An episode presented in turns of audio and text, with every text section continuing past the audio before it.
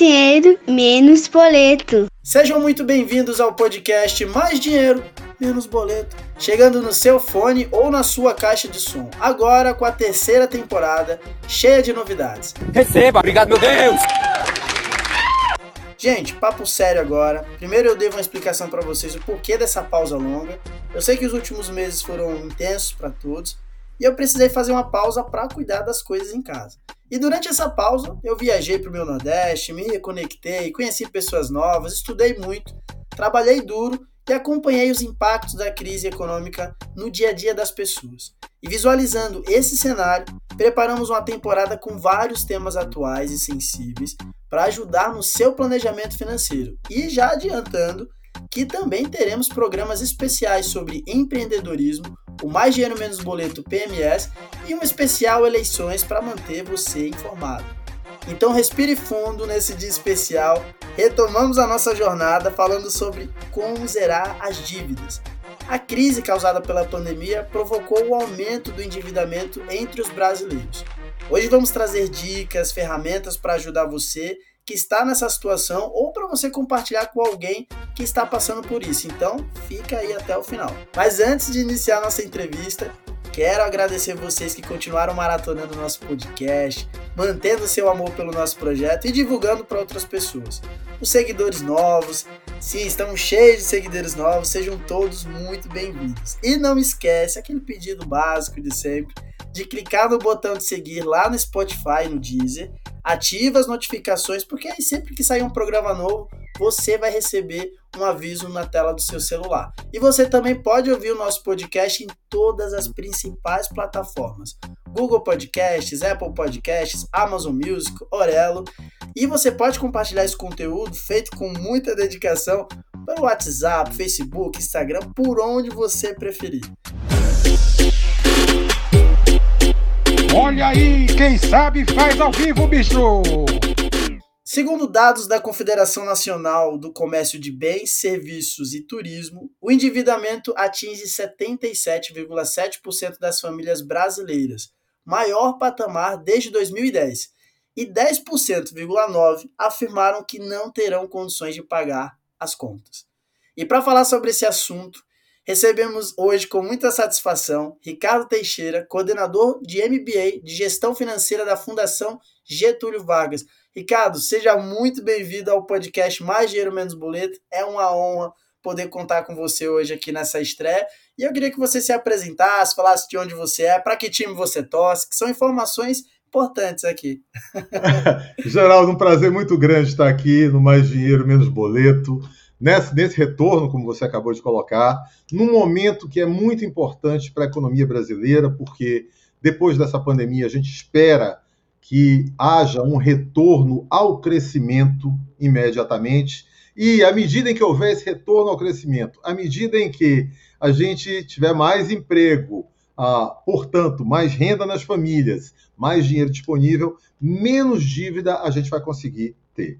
Eu estou agora falando aqui do Rio de Janeiro, a cidade onde eu moro, trabalho na Fundação Getúlio Vargas, sou coordenador, como você colocou, do MBA em Gestão Financeira em várias praças diferentes, MBA da Fundação Getúlio Vargas, e a nossa missão, vamos dizer assim, nesse curso é exatamente ajudar pessoas e empresas a gerirem melhor o recurso que têm à disposição, ou eventualmente o recurso que podem ir buscar para alavancar não só financeiramente as suas vidas pessoais, quando for o caso, mas também as empresas, as trajetórias das empresas. Você perguntou por que time eu torço. É, eu diria a você que aqui no Rio de Janeiro eu torço pelo Flamengo e na Bahia, onde eu nasci, torço pelo Bahia. Oh, isso são informações importantes, viu, para nossa audiência. Ô, Ricardo, vou agora entrando aqui no nosso, no nosso tema do dia, é, já quero começar dizendo que esse é um tema difícil, até para trazer para o podcast. É, é, eu encontrei uma certa dificuldade de conseguir estabelecer ali um diálogo sobre esse assunto com algumas empresas que costumam, é, enfim, vir até o programa para falar que as pessoas não querem falar sobre o endividamento. Então, a ideia aqui é falar de um assunto mais amplo e depois vamos trazer algumas dicas para a audiência. Quero começar então falando de uma questão mais ampla. Qual é o papel do governo, nesse caso, para ajudar a população com esses problemas de endividamento, Ricardo? Olha, na realidade, não é um papel do governo ajudar as pessoas com o endividamento que elas já, vamos dizer assim, é, é, é, contraíram. Ah, se você já contraiu um endividamento, você não pode imaginar que o governo vai lhe ajudar a resolver o seu problema de endividamento. Você é que tem que procurar a saída. O governo tem papel, sim, em fazer com que a economia cada vez fique mais aquecida. Com isso, a gente tenha mais emprego. Com isso também, por ter mais emprego e, logicamente, a população né, economicamente ativa tem um determinado tamanho. Se você tem mais emprego e menos gente para preencher aqueles empregos, logicamente que os salários sobem. Com isso, a economia como um todo ganha. Então, o papel do governo, na realidade, é em fazer com que a economia fique cada vez mais dinâmica.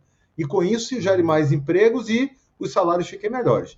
Quem tem que resolver o seu problema de endividamento é você, porque só você conhece por que você fez aquele endividamento, por que você incorreu naquele endividamento, e quais são as suas possibilidades de pagamento a curto, médio e longo prazo.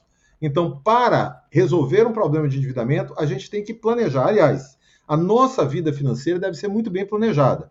Mas no caso especificamente da resolução de situações pendentes, tem que haver um bom planejamento para que você não pague juros sobre juros, para que você, no afã, na vontade de resolver aquela situação, não acabe assinando contratos que sejam prejudiciais para você, tá? para que, na realidade, você faça uma negociação que seja boa para as duas partes, né? para quem é o credor e para quem é o devedor, mas que, ao mesmo tempo, preserve a sua capacidade de continuar vivendo relativamente bem dentro das suas possibilidades. Então, isso, é isso é importante é que você falou sobre essa questão de procurar o credor para ter esse, iniciar esse diálogo, né? Eu vou, vou emendar com a minha segunda pergunta. Porque o endividamento, ele diminui o poder de compra das pessoas, né? Elas acabam consumindo menos, né?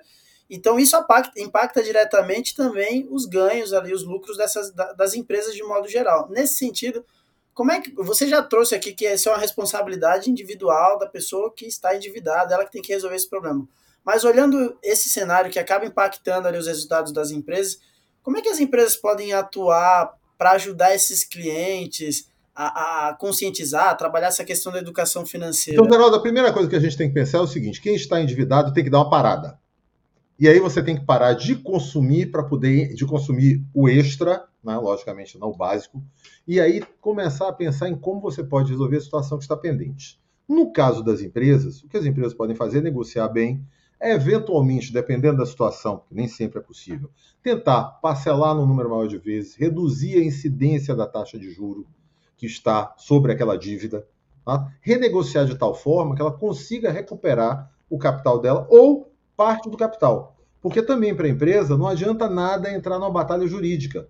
Não adianta nada ficar com aquele dinheiro perdido durante muito tempo, porque ela não consegue colocar esse dinheiro de volta no giro. Então, o que a gente vai procurar fazer é, quem está endividado, procurar a empresa e mostrar qual a nossa capacidade de pagamento. Então você tem que ir lá e mostrar e dizer, olha, eu só posso pagar isso aqui, mas o que eu estou lhe dizendo que eu posso pagar, eu vou pagar, vou cumprir o compromisso, tá? e a gente vai resolver essa situação. Para quem está devendo, essa é a melhor opção. É colocar claramente qual é a sua capacidade de pagamento. E para a empresa, a melhor opção é aceitar o que você está colocando, desde que seja verificado que é verdade. Não é você contar qualquer história e a empresa aceitar. Mas a empresa vai também verificar, e se aquela for a sua melhor proposta, você não tiver condição de fazer uma proposta melhor, a melhor coisa que ela faz também é aceitar a sua proposta. Então, os dois lados têm que ceder. Você chegando ao seu limite de capacidade de pagamento e a empresa chegando ao limite do desconto que ela possa dar, ou nos juros, ou até mesmo, dependendo do caso, na própria dívida, quando você tem, por exemplo, um bem que pode ser retornado, tá? só para dar um exemplo aqui, um carro que você está devolvendo porque não consegue pagar. Qual é a melhor solução? É receber de volta aquele bem e fazer a melhor composição possível uh, sobre o que está tá ali em disputa, vamos dizer assim, em vez de levar isso para a justiça, porque vai levar muito tempo para ser resolvido e não atende a nenhuma das duas partes completamente. Então, é melhor um acordo mediano, vamos colocar assim, do que ficar procurando uma boa briga. Isso é o que os advogados dizem e é a pura verdade. E olhando agora para essa questão histórica né, do índice de endividamento das famílias brasileiras, Quando a gente olha o índice ali do, da Confederação Nacional do Comércio de Bens, Serviços e Turismo, de 2018 até 2020, o número ele se manteve acima dos 60%. Na pandemia, o número só ficou, ficou acima de 70%, mas assim, evidenciou um problema que já existia. Né? E, e acabou comprometendo ainda mais o orçamento das famílias nesse período de crise, né? fazendo com que o índice piorasse. Na sua opinião, Ricardo, por que, que o Brasil não sai desse patamar de endividamento das famílias? Tá, então aí a gente tem duas coisas também para levar em consideração, Geraldo, que é o seguinte: uma coisa é o endividamento das famílias, que logicamente compromete a renda. A outra coisa é a inadimplência. Então, com o endividamento das famílias, a gente dizer que 60% das famílias está endividada, ou 70% das famílias está endividada, desde que a economia esteja rodando bem e desde que as famílias estejam conseguindo cumprir os seus compromissos financeiros, isso não é problema, porque na realidade essa alavancagem, né, esse endividamento, também ajudou a economia, provavelmente ajudou a economia a crescer. O grande problema está no endividamento, esse é no, no, no, na inadimplência, desculpe. Esse é que é o grande problema. A inadimplência é que é o grande problema. Alguns países, por exemplo, como os Estados Unidos, uma economia grande, a maior do mundo, né? ou eventualmente a segunda maior do mundo, dependendo de como você faça a comparação com a economia da China hoje, é, você tem uma sociedade altamente alavancada. O que, é que isso quer dizer? Uma sociedade que deve muito, mas o país continua crescendo e a qualidade de vida é melhor possível. Então não é um endividamento que a gente deve olhar. Deve ser a questão da adimplência, o pagamento, ou da inadimplência. A inadimplência é que é terrível, porque significa que as famílias não estão conseguindo cumprir os seus compromissos, ou seja, está faltando dinheiro, tanto que não estão pagando, e as empresas não estão recebendo o que no orçamento era um dinheiro líquido e certo que iria entrar naquele mês ou naqueles meses. E aí, de novo, as empresas estão sendo penalizadas. Tá? Aí sim é que a gente tem um grande problema. Então, a, quando a gente fala no endividamento das famílias brasileiras, o que a gente quer acompanhar, lógico, o endividamento, que à medida em que você tem uma sociedade menos endividada, significa que ela é, suas bases estão mais sólidas, mas o endividamento em si, dentro de limites normais, ele não é perigoso, tá? dentro dos limites normais. O problema todo é quando ele beira a inadimplência ou se transforma em inadimplência. Aí sim é que a gente tem o um grande problema. Tá? E é isso que a gente quer estar sempre atento para que não aconteça. Agora, de quem é a responsabilidade maior com relação a isso? De quem contrai o débito. Quando você chega numa empresa para fazer uh, uma compra qualquer, ele é oferecido um crédito, ou eventualmente quando você usa o seu cartão de crédito, o limite que está ali para fazer uma compra, é você quem tem que saber qual é a sua capacidade de pagamento. Porque, a princípio, as informações que a empresa tem, dadas por você, ou que o cartão de crédito tem, que também foram dadas por você, é que você tem capacidade para suportar uma dívida até aquele volume, até aquele patamar. Então, se você, por qualquer motivo, não tem, porque você já tem uma série de outros compromissos inadiáveis no seu dia a dia, é você quem tem que administrar essa situação. É possível afirmar que esse grau de endividamento por pessoa física é causado pela falta de educação financeira, porque a todo momento aqui nós estamos falando sobre situações de planejamento. Né? A pessoa tem ali o recurso, ela vai fazer, ela vai consumir, ela vai comprar algo ela precisa planejar isso.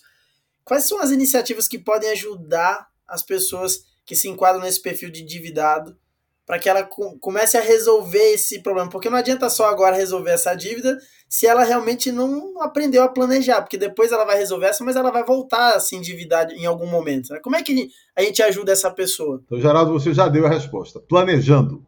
E como é que a gente vai planejar? A gente vai colocar numa planilha.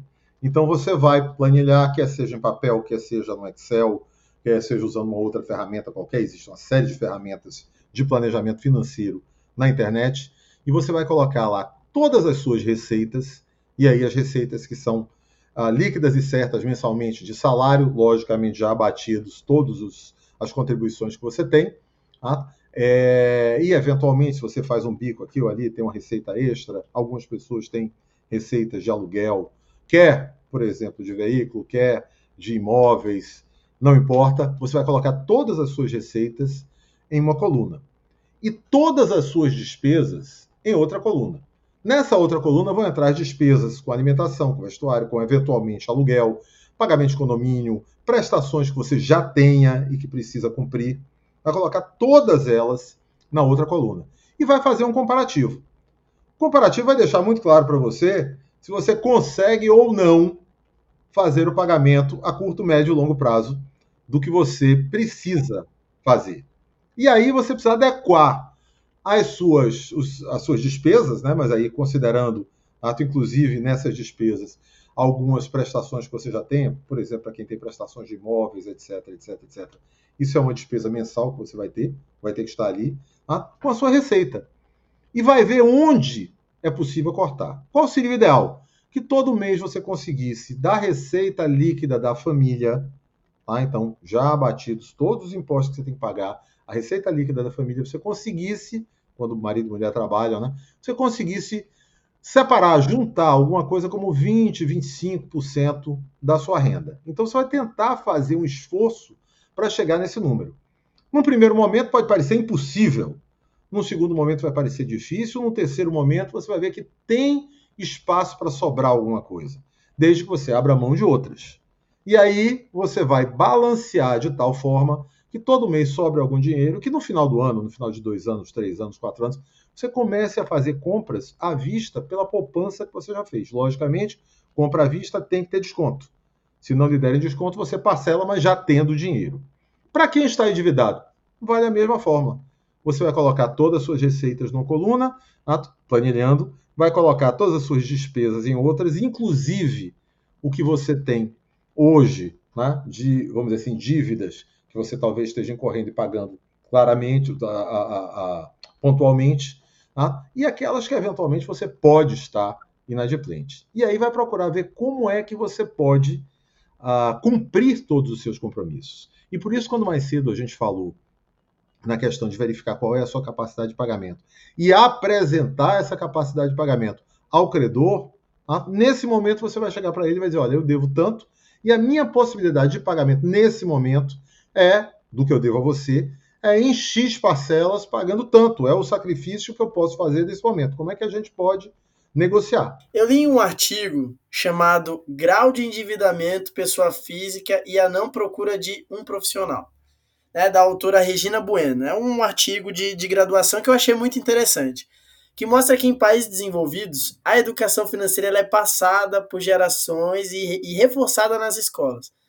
Esse é um assunto antigo no Brasil, né? As pessoas falarem que precisa incluir a educação financeira no ensino, é, enfim, para desenvolver ali a capacidade de planejamento muito cedo. Mesmo que isso tenha um custo de investimento parte do Estado, qual é a importância disso a longo prazo, Ricardo? Sem dúvida nenhuma, a gente tem uma sociedade muito mais preparada para aproveitar as oportunidades, porque, como eu falei antes, a questão de você assumir uma dívida não significa que você esteja inadimplente. Então, a gente deve ensinar as pessoas como é que elas devem tratar o dinheiro e elas não precisam ter medo de assumir compromissos.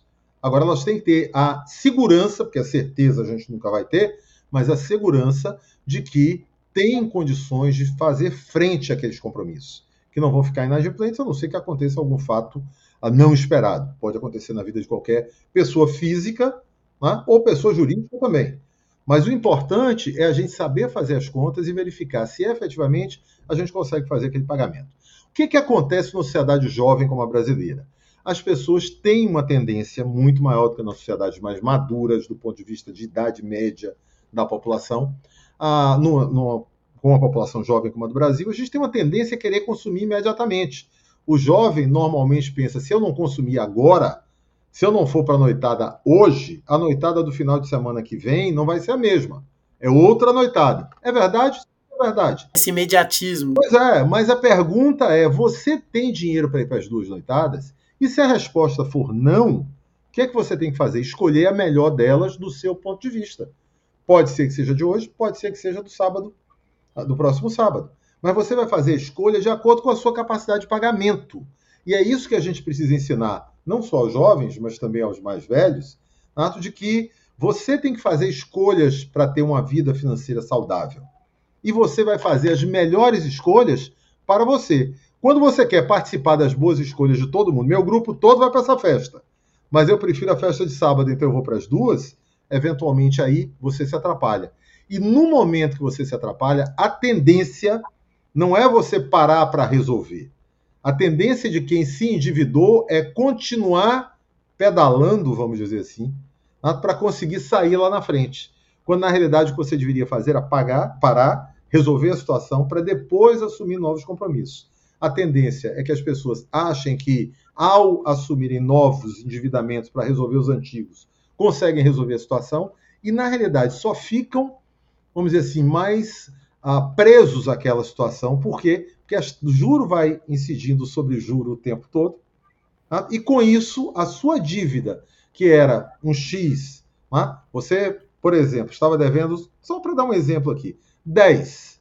Tá? E aí, em cima daqueles 10, você fez uma renegociação e jogou uma taxa de juros. Então você já não vai mais pagar os 10 que você estava devendo. É 10 mais os juros. E aí, como você não consegue pagar os 10 mais os juros, você faz uma nova renegociação. Então, vira os 10 mais os juros, mais os juros sobre os juros. E começa a entrar num, vamos dizer assim, num, num ciclo vicioso do qual você não consegue sair. Porque você está sempre pagando juros sobre dívidas que você fez há tempos atrás de coisas que você consumiu há mais tempo também. E aí, como você quer consumir hoje e não está tendo a disponibilidade financeira, você incorre em mais dívida e aí mais juros e chega em determinados momentos que as pessoas estão pagando 50% da despesa mensal. Se você for separar claramente, parece que são prestações, mas no fundo, no fundo, são juros. Juros sobre um dinheiro que você não tinha, que você gastou e que agora você está pagando três, quatro vezes a mais do que deveria estar pagando. É, e vira aquela famosa bola de neve, né? Pois é, vira a bola de neve, mas uma bola de neve do que você não consumiu. Isso é que as pessoas têm que se dar conta. Você compra um produto qualquer por 10, tá? e se você sai pagando juros em cima dele, por exemplo, se no final de um período tá? num, num, você fez uma compra e ficou inadimplente no seu cheque especial ou eventualmente no seu cartão de crédito, e houve uma incidência de juros sobre aquele valor, no final de um ano, é como se você tivesse consumido duas vezes, duas vezes e meia aquele valor. Ou seja, você teria consumido duas vezes aquilo ali, ou teria comprado dois produtos daquele ali, se você não tivesse pago os juros. Então, é. para a gente não, não desperdiçar dinheiro, o que a gente deve procurar fazer, sempre comprar à vista ou parcelado, quando não houver desconto à vista, mas sempre dentro da capacidade de pagamento de cada mês. Nunca extrapolar a sua capacidade de pagamento daquele mês, porque o juro é um dinheiro que você especificamente está jogando fora. Você não está aproveitando. Quem está aproveitando é quem está recebendo. Perfeito, é isso. A mensagem final é isso: planejamento, planejamento, planejamento. Sem dúvida nenhuma. E aí, só, só voltando, só encerrando aquela sua pergunta, é muito importante que a gente, nas nossas escolas, públicas, privadas, em todos os nossos ambientes, inclusive em podcasts como o seu, na internet de uma maneira geral, nas televisões, nas rádios, a gente chame a atenção da nossa população para essa necessidade de planejamento financeiro, para você poder alavancar a sua vida pessoal e com isso a gente poder alavancar também a nossa economia.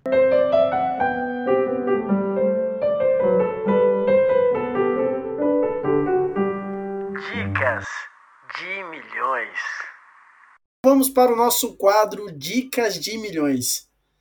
Vou trazer aqui algumas situações, Ricardo, de pessoas que estão endividadas, que mandaram perguntas pra gente, e eu vou pedir para você dar algumas dicas. Primeira delas, tem uma pessoa que ganha um salário comercial, mas desse salário ela só tem mil reais que ela pode usar para pagar a dívida de três cartões de crédito que estão atrasadas. A outra parte do salário ela está usando para é, quitar as dívidas de serviços e produtos essenciais ali durante o mês. Qual é a dica para essa pessoa? Geraldo, quem está nos ouvindo já sabe vai procurar os cartões de crédito e vai dizer: Eu só tenho essa capacidade de pagamento. São três cartões de crédito, estou devendo mais ou menos a mesma coisa. Pois é o seguinte: eu só tenho condição de pagar, por exemplo, nesse caso, 333 reais por mês. Como é que a gente resolve a, a dívida que eu tenho com você? Vai ver que um dos cartões de crédito, ou dois deles, vão aceitar fazer uma negociação. Eventualmente, um deles ou dois deles não vão aceitar no primeiro momento. Você começa a resolver a situação que você tem e provavelmente vai conseguir resolvê-la. Tempos depois você volta de novo e diz a mesma coisa. Minha capacidade de pagamento é essa. Como é que a gente vai resolver? Tá? Como é que a gente Perfeito. pode? Como é que você, cartão, pode me ajudar a resolver essa situação na qual eu incorri? Não tem jeito, mas essa é a minha capacidade de pagamento. Não adianta eu pensar de uma outra forma porque eu não consigo. Agora tem que ser alguma coisa que quando você mostrar porque logicamente não vai ser só a sua palavra, né? Quando você mostrar, quem estiver do outro lado também perceba que, opa, realmente a capacidade de pagamento dessa pessoa é essa que está aqui e não adianta a gente botar o pé na porta porque não tem como empurrar. Essa pessoa está no limite da capacidade de pagamento com a proposta que está fazendo para a gente. Segunda questão. Tem uma série de dívidas pequenas e outras grandes. Por onde eu começo? Começo sempre por aquelas que têm a incidência de taxa de juro mais alta. Essas aí a gente deve logo tentar resolver. Por quê? Porque vai ficando juros sobre juros sobre juros sobre juros. Normalmente, o que, é que a gente pensaria? Eu tenho uma série de dívidas pequenas, tenho uma série de dívidas grandes. Melhor, se as dívidas pequenas forem muito pequenas e você facilmente conseguir resolver, começa também nas pequenas, pelas taxas de juros mais elevadas, vai logo resolvendo, depois as de taxa de juros mais alta. Aí parte para as maiores. Mesma coisa, começa pelas taxas de juros mais altas, depois passa para as taxas de juros mais baixas. Agora, o ideal é você tentar fazer um pacote grande e já desde o início começar a resolver todas as situações, em cima da sua capacidade de pagamento. Por quê? Porque quando você demonstra para o credor que realmente você só tem aquela capacidade de pagamento, ele costuma ser mais flexível. Ricardo, estou com financiamento atrasado do carro, da casa. O que, que eu faço? A mesma coisa, vai lá negociar. Tá? Dependendo da situação, dependendo da situação, no caso da casa, principalmente nesse caso, na né, casa própria no Brasil, a gente sempre é muito ligado a ela. O brasileiro gosta de ter a casa própria. Então, o melhor é você renegociar da melhor maneira possível tá? e tocar para frente. Mas em algumas situações, dependendo da situação, pode ser interessante, por exemplo, você tentar vender a sua casa, quitar o que pode estar atrasado para você não ter um problema depois lá na frente, e aí partir com o saldo que você tiver para uma nova compra. Isso é uma possibilidade. O mesmo vale para o carro, mas no caso do carro especificamente, talvez a melhor solução seja logo resolver, procurar fazer uma venda, fazer a quitação e aí voltar né, a fazer uma nova aquisição dentro da sua possibilidade, do que ah, com um carro que já é usado, porque a casa pode valorizar, o carro só faz valorizar. Então, com um carro que é usado, você continuar pagando juros quando a sua capacidade está reduzida. Perfeito. E por último, minha despesa mensal aumentou, mas o meu salário é o mesmo. E agora estou atrasando algumas dívidas. Qual é a solução nesse, qual é a dica para esses casos? Aquela que a gente deu mais cedo, que foi até a sua pergunta, planejar, botar numa planilha e verificar qual é a minha renda, né? Qual é a minha receita por mês, quanto é que eu estou gastando.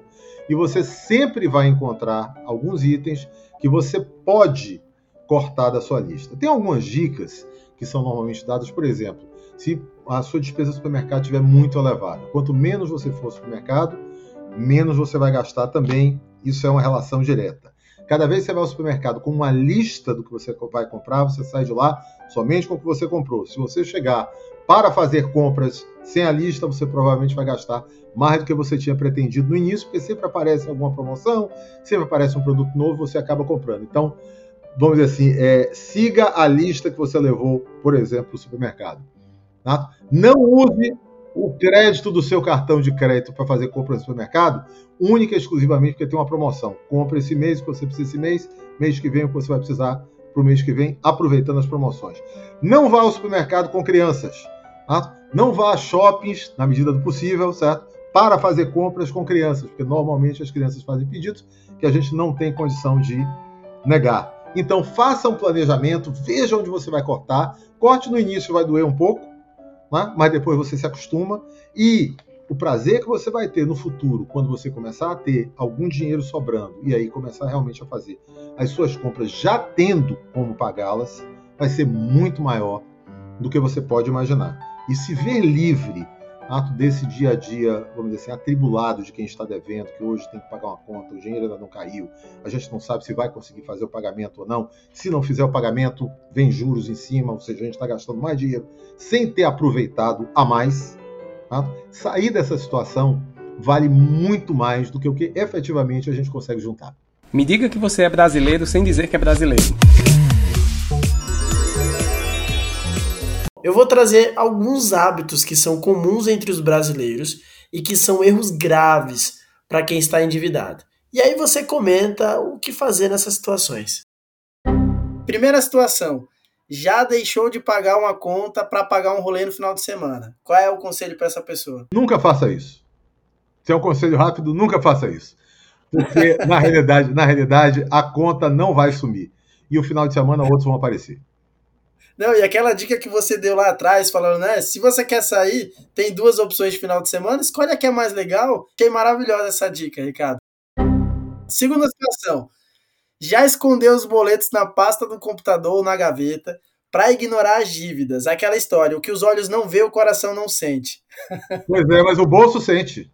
O bolso sente. Então, os juros vão chegar em cima desse boleto, não, a multa e os juros vão chegar em cima desses boletos não pagos e você pode ter esquecido eles em algum lugar, mas eles não vão esquecer você e, pior de tudo, eventualmente os serviços de proteção ao crédito também não. Então, pague os seus boletos em dia, faça tudo para pagá-los em dia. Se não conseguir pagar em dia, pague no menor prazo possível, porque a incidência de juros proporcionalmente também vai ser menor do que se você demorar a pagar. Tá? Não esqueça os boletos, porque eles não esquecem de você. Não, e cola na parede, né? Cola no lugar onde você vai ver, porque pelo, ao contrário de esconder, você precisa lembrar e estar tá ciente ali das suas dívidas. Terceira situação, Ricardo, já teve a síndrome do eu mereço. Eu mereço o carro novo, eu mereço a viagem, eu mereço o, o, o transporte de Uber, o almoço no restaurante todos os dias. Qual é o conselho para esse sujeito? Pois é, merecer, você merece. Ninguém tem dúvida disso. A questão toda é: você pode pagar? Não. Essa é a pergunta que você tem que se fazer. Merecer, eu mereço. Agora eu estou podendo pagar? E se a resposta for sim, Vá lá e faça a sua compra. Se a resposta for não, trabalhe porque você vai conseguir, você merece. Se você merece, você vai conseguir. O que você não pode é, é esperar que o merecimento seja única e exclusivamente porque você existe, porque você né, tá, vamos dizer assim, tá, tá ativo. Tá? Não é por isso que você merece. Você tem valor, você merece. Corra atrás que você vai conseguir realizar todos os seus sonhos. E aí você vai realmente poder dizer com toda tranquilidade, eu mereço. Esse aqui é uma, é uma conhecida por muitas pessoas. Já fez uma nova dívida para pagar outra dívida. Nunca faça isso dessa forma. Tá? O, na realidade, você pode fazer uma renegociação de dívida. Isso sim. Tá? Então, você procura esse credor, você negocia para não, já que você está devendo, né? para você não pagar todo aquele juro que está sendo cobrado ali por uma eventual inadimplência, ou eventualmente mostra a ele você ainda não está inadimplente, mas que você não tem condição de continuar pagando e você quer logo repactuar, isso é o que você deve fazer. Agora, você já está pagando juros sobre uma dívida. Se você for assumir um novo crédito, uma nova dívida, pagando novos juros para pagar anterior, você está pagando juros sobre juros. É muito melhor você procurar o seu credor e mesmo que você não consiga reduzir o juros que está sendo cobrado lá, você pelo menos só vai estar pagando juros uma vez e não pagando juros sobre um novo dinheiro que você tomou para pagar juros. Você entendeu como a coisa aí é, é, é, vamos dizer assim, não é inteligente? Você já está pagando juros, você não está conseguindo pagar o juros. Aí que você faz, toma dinheiro para pagar juros. Mas esse dinheiro que você tomou para pagar os juros, você está pagando juros sobre ele. Então não procure seu credor, negocie com ele. Nunca faça uma nova dívida para quitar uma dívida. Agora, eventualmente, seu credor pode pedir que você assine um contrato de renegociação da dívida Tá? Pode parecer que é uma nova dívida, mas na realidade é uma renegociação. Mas nesse caso, olhe para que você não esteja também pagando juros sobre juros.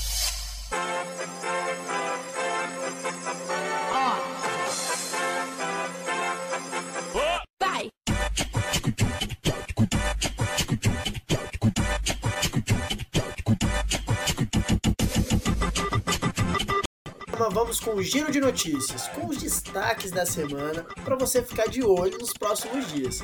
Tudo isso em 30 segundos. Chegou no Brasil a atualização da carteira digital Google Pay. Agora mais completa, além do pagamento por aproximação, você pode incluir bilhetes para usar em transportes públicos, suporte de ingressos para eventos e comprovante de vacinação. Tudo isso no mesmo lugar. Outro destaque: Banco Central divulgou o ranking de reclamações das instituições financeiras no primeiro trimestre. Vale a pena conferir. E você que investe, vai investir? Fique de olho porque nas próximas semanas começa a temporada de divulgações de balanços e resultados das empresas listadas na bolsa. Esse foi o nosso giro de notícias! Ricardo, o programa está acabando. Muito obrigado por aceitar o nosso convite.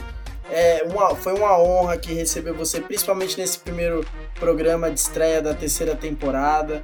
É, Quero deixar o espaço aberto aqui para você divulgar os, os canais de comunicação para quem ouviu você ou também quer fazer o curso de, com vocês lá na FGV. Como é que essa pessoa faz para entrar em contato? É um prazer muito grande estar aqui com você e todos os seus seguidores Geraldo. É, e nós, na Fundação Getúlio Vargas, temos o, o, site da Fundação Getúlio Vargas com uma série de cursos lá oferecidos. Cursos de curta, média e longa duração. Então, a gente tem cursos de curta e curtíssima duração ah, que você pode procurar, dependendo da sua área. Então, vão desde a área de gestão empresarial, passando pela área financeira, passando pela área comercial, passando pela área de gestão de pessoas, de gestão industrial. Então, a gente tem uma série de cursos bem abrangentes. E os cursos são tanto de curta duração, tem cursos que Lá você tem 48 horas aula, tá? tem cursos mais longos, mais de média duração, e tem os cursos mais tradicionais da Fundação Getúlio Vargas, que são os MBAs e os mestrados, doutorados, etc, etc. Mas no site da Fundação Getúlio Vargas, você encontra toda a oferta de curso. E uma coisa muito interessante, Geraldo, para a gente falar aqui sobre a Fundação Getúlio Vargas, é que ela está no Brasil todo. E os brasileiros às vezes não se dão conta de que ela é a instituição educacional que tem a maior abrangência territorial do que a gente conhece. Eventualmente, em lugar nenhum outro do mundo existe uma instituição educacional como a Fundação Getúlio Vargas, que está de Rio Branco, no Acre, a Porto Alegre, no Rio Grande do Sul, e eventualmente em cidades mais distantes, por exemplo, no Rio Grande do Sul, a gente está no sul, até Pelotas, está em Passo Fundo, se você olhar a oeste do Rio Grande do Sul, da mesma forma que no norte a gente vai inclusive a uma série de cidades fora das capitais dos estados do norte também. Então, a, quem quiser procurar a Fundação Getúlio Vargas vai facilmente encontrar www.fgv.br. Ah, tu vai encontrar o nosso site lá, todas as informações sobre o curso. Obrigado, Ricardo, carioca, flamenguista, gente boa. Espero ter você aqui de novo mais uma vez, muito em breve, para a gente falar sobre outros assuntos. Se você tem alguma dica, sugestão ou dúvida sobre este e outros temas ligados a finanças pessoais e investimentos, mande a sua pergunta pelo meu Instagram, Geraldo Rabiscos. E lembre-se, quem tem um amigo tem tudo, e se o poço devorar, ele busca no fundo. Muito obrigado e até a próxima!